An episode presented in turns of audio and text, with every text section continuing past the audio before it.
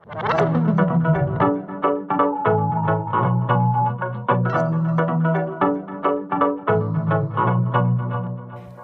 und herzlich willkommen bei HWZ On Air in a Nutshell. Am Mikrofon Lea Bischof und bei mir zu Gast heute ist Ioannis Martinis. Er ist Studiengangsleiter des CAS Legal Techs und er digitalisiert und ich würde schon fast sagen revolutioniert das Recht. Herzlich willkommen, Ioannis. Oh wow, hallo Lea. Danke, dass ich hier sein darf. Ioannis, wir reden heute über Legal Tech und ich möchte mal ganz einfach anfangen. Wie kommen eigentlich normale Menschen heutzutage zu ihrem Recht? Ja, vielleicht gebe ich die Frage gleich zurück und sage, was machst du, wenn du eine rechtliche Frage hast? Also ich habe einen Rechtsschutz, aber als allererstes google ich. Okay, Rechtsschutz ist schon mal gut, ja. Ähm, aber es ist genau so. Ähm, es wird einfach mal gegoogelt und das machen auch die meisten Juristinnen und Juristen. Sie geben es einfach nicht gerne zu. Die Frage ist aber, gerade als Laie, was findet man denn, wenn man anfängt zu googeln bei Rechtsfragen? Was frage ich jetzt dich, wenn ich google, welche Rechtsdienstleistungen gibt es denn bereits online, welche finde ich? Also mittlerweile gibt es tatsächlich schon, schon einige interessante Angebote. Das sind die Klassiker wie Flightride oder in der Schweiz cancelled.ch, die sich um deine Ansprüche kümmern, wenn zum Beispiel dein Flug unvermittelt gestrichen wurde und das kommt gerade in Zeiten von Corona durchaus, äh, durchaus öfters vor. Mein letzter Flug wurde schon dreimal gestrichen. Hast du auch benutzt? Hab ja, auch siehst benutzt. du. äh, dann gibt es aber auch ganz neue Angebote wie den Chatbot äh, Juri von Recht Clever, der dich bei einem Betreibungsbegehren unterstützen kann. Dann gibt es auch Guider.ch vom Beobachter Magazin, das Rechtswissen vermittelt und eine breite Palette an Online-Rechtsdienstleistungen bietet beispielsweise auch Wilex, von der kostenlosen Dokumentenerstellung bis zur persönlichen Beratung und juristischen Unterstützung, die dann aber nicht gratis, aber äh, vernünftig ist, ja. Ähm, man findet also wesentlich mehr als vor einigen Jahren. Man findet also, man findet also doch mehr als vor einigen Jahren. Früher bin ich primär auf Webseiten von Kanzleien gelandet. Ja, das ist so. Also früher gab es einfach die Kanzleien, Webseiten oder irgendwie die Schlichtungsstellen, wenn du Mietrechtsstreitigkeiten hattest oder die unentgeltliche Rechtspflege an Gerichten und dergleichen. Aber wie man sieht, ja, also diese, die Plattformökonomie krempelt nun auch langsam, aber stetig auch den Rechtsdienstleistungsmarkt um. Als ich jetzt für diesen Podcast recherchiert habe, bin ich immer wieder über das Wort Robolawyers gestolpert. Gibt es hier Anbieter, die auf künstliche Intelligenz setzen? Ja, das gibt es. Auch das Wort Robolawyer findet man äh, oft. Ich habe diverse Artikel gelesen. Es war so 2016, 17, als es aufkam. So der Robolawyer verdrängt den Anwalt irgendwie so oder der Robolawyer klopft an die Kanzleitür. So habe ich das irgendwie gelesen. Ähm, aber ja, KI ist durchaus im Einsatz. In Deutschland gibt es ein spannendes Angebot von Prime Legal AI. Gemäß den Angaben des Betreibers der Plattform frageinanwalt.de ähm, oder einer der ältesten Plattformen 123recht.net. ja, du schmunzelst, aber die, die, gibt es wirklich schon lange und, und äh, ich glaube, die ist ja ziemlich erfolgreich und, und oft besucht. Jedenfalls haben Anwälte auf diesen beiden Plattformen 200.000 Rechtsfragen oder über 200.000 Rechtsfragen beantwortet. Eine optimale Datenbasis, wenn man so will, um ähm, die KI von äh, die KI-Software von, von, von IBM, Watson, genau, jetzt habe ich es wieder, ähm, zu trainieren und einen Rechtsgenerator zu entwickeln, der dann als sogenannte ähm, Legal Software as a Service Produkt vermarktet werden kann und Rechtsfragen beantwortet. Das ist wahrscheinlich nicht äh, eine Plattform, die sich an einen Endverbraucher wie dich jetzt richtet, aber eine spannende Basis für neue Services, für neue Anbieter, um genau solche Tools einzusetzen, die dann lernfähig sind. Du hast jetzt vor allem von Seiten aus Deutschland berichtet. Was gibt es in der Schweiz?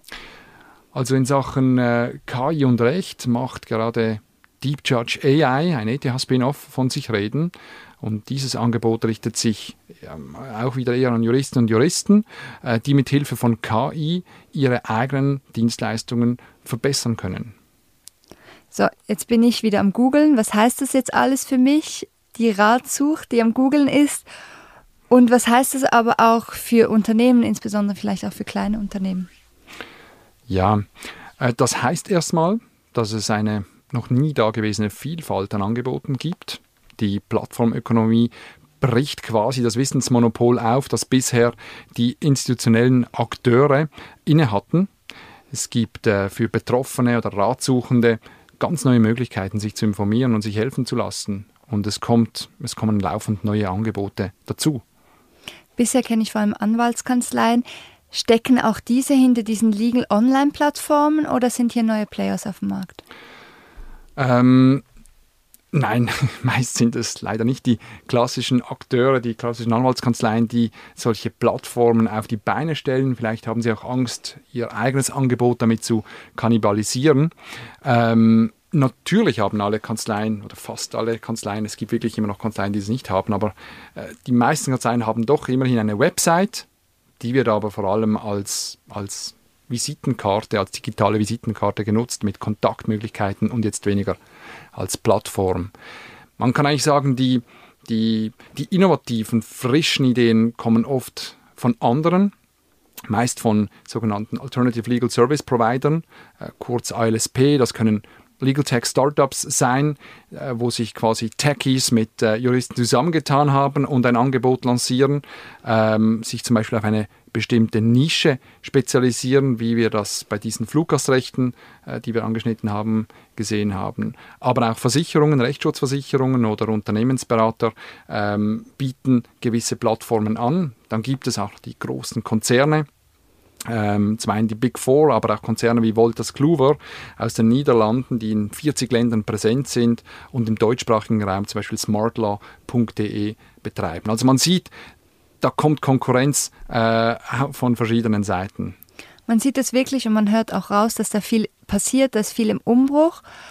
Und trotzdem stelle ich mir die Frage, diese klassischen Juristen, diese klassischen Kanzleien, spüren die diese Umbruchstimmung auch oder spüren wir die jetzt hier im Talk? Als Jurist muss ich sagen, es kommt darauf an. Eine Umfrage der Swiss Legal Tech Association und der, äh, des Schweizerischen Anwaltsverbandes SAV hat zwar gezeigt, dass mehr als die Hälfte der Befragten, also gut irgendwie 52 Prozent, die Konkurrenz alternativer Rechtsdienstleistungen spüren ähm, und auch eine große Mehrheit, 84 Prozent der Auffassung sind, dass sich neue Dienstleistungsmodelle im Rechtsmarkt etablieren werden.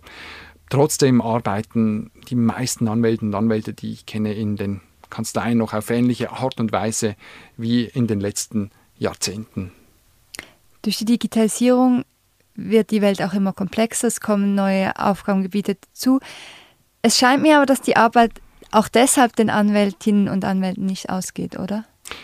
Ja, also wie du richtig sagst, wir leben in einer äh, komplexen Welt, vielleicht auch in einer Welt, die immer stärker verrechtlicht wird und das nährt natürlich den Bedarf nach Rechtsdienstleistungen weiter. Trotzdem kann man sagen, verändert sich äh, auch die Arbeit von uns Juristen, Juristinnen und Juristen.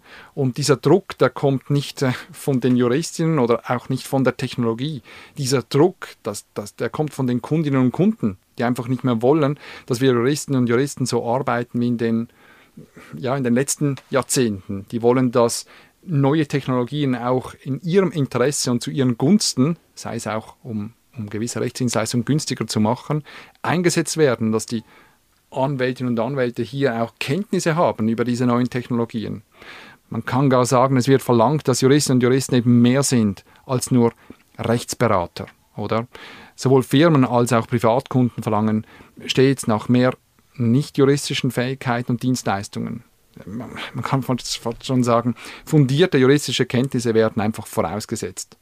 Neu werden auch Fähigkeiten in den Bereichen Technologie, Projektmanagement, Datenanalyse etc. etc. gefordert. Man spricht in diesem Zusammenhang vom sogenannten T-shaped Lawyer. Kannst du nochmal T-shaped Lawyer schnell für uns Laien erklären? Ja, also T-shaped, das kommt tatsächlich vom Buchstaben. Dieses T quasi ähm, die, die, die vertikale Linie nach unten, das zeigt, wir brauchen ein vertieftes, klares juristisches Wissen, das Know-how, das vorausgesetzt wird. Und der horizontale Balken des Buchstabens T äh, symbolisiert weitere Kenntnisse, die vorausgesetzt werden. Eben Technologie, Projektmanagement, aber auch Soft Skills in Sachen Innovation, Kommunikation oder, und ich glaube, das ist bei Juristinnen und Juristen besonders wichtig, in kreativer Lösungsfindung. Ich habe zu Beginn gesagt, du bist Studiengangsleiter des CAS Legal Techs an der HWZ. aber du leitest auch das Seminar Digital Law. Kannst du zu beiden Angeboten ganz kurz noch etwas sagen? Ja, sehr gerne. Also im November findet wieder das Digital Law Seminar statt, bei welchem wir in drei Tagen relativ kompakt und intensiv die wichtigsten Aspekte, die wir jetzt hier auch im Podcast besprochen haben, rund um Legal Tech, Plattformökonomie ähm, äh, angehen. Auch mit Hands-on-Workshops zu KI, Blockchain und Legal Design Thinking. Und im Februar 2022 geht es dann weiter mit dem CAS Legal Tech da haben wir ein bisschen mehr Zeit, doch 18 Tage, wo wir uns gemeinsam mit rund 30 Dozierenden, Experten und Experten äh, aus den verschiedenen Gebieten ähm, alle wichtigen Fragen rund um die Zukunft des Rechts und des Rechtsmarktes angehen.